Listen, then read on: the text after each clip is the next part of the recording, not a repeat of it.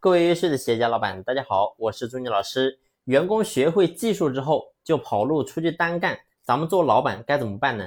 其实呢，我过去我就分享过，我说咱们作为企业的老板，如果你想真正的能够轻松下来，让企业能够自动化运转，那么咱们必须要学会去培养人。如果说你不培养人，你会发现所有的事情都靠老板自己去做，那么企业注定没有办法。能够真正的做大，同时呢，老板也没有办法能够真正解脱出来。但是呢，其实很多人也知道这个道理，但是呢，你不敢去做。为什么不敢去做呢？其实有个非常重要的原因，就是担心我把这个人培养出来之后，这个人万一他离职出去，然后成为我的竞争对手，那么我该怎么办呢？其实呢，你会发现这种情况会不会发生呢？其实这种情况肯定会发生，因为你会发现每个人。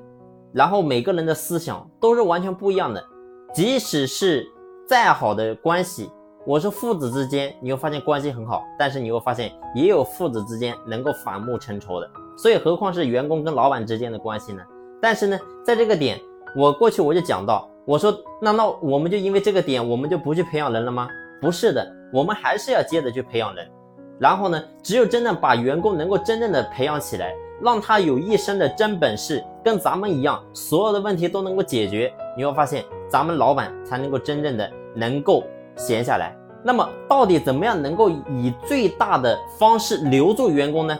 其实，最大方式留住员工，我过去我也分享过。我说很简单，就是我们一定要把整个公司打造成一个平台，让员工在这个平台里面，他没有天花板，他可以不断的往上走，他能够不断看到希望。而你会发现，人只要能够持续的看到希望，那么他就愿意在家公司永远的留下来。如果说员工看不到希望了，你会发现他一定会走。所以呢，这是公司的整个平台，你必须要把它打造出来，给到一个没有天花板的舞台，把整个晋升分配把它做完善，然后呢，让员工看到。哦，原来我未来我也可以成为跟老板一样，所以这个时候员工才有真正动力啊。那既然我在平台里面，我也可以成为跟老板一样，那么我为什么要出去单干成为竞争对手呢？所以这是第一步，就是我们自己一定要先把这部分做好。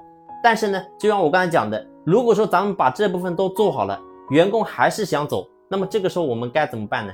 其实很简单，那么就是我们在真正的选好这个人值得我们培养之后。我们要把整个竞业协议跟保密协议等等这些东西跟他签好，那么这个呢也是对于我们的一个保障。那么如果说他真想出去，那么呢他也要付出一点代价。所以呢，这是我们整套的一个方法，怎么样去面对这种员工，到底该怎么处理？如果说你在这个方面不知道怎么样真正去落实，你可以随时联系朱老师。朱老师的联系方式呢，在专辑的简介上有介绍。这一期呢就分享到这里。感谢你的用心聆听，谢谢。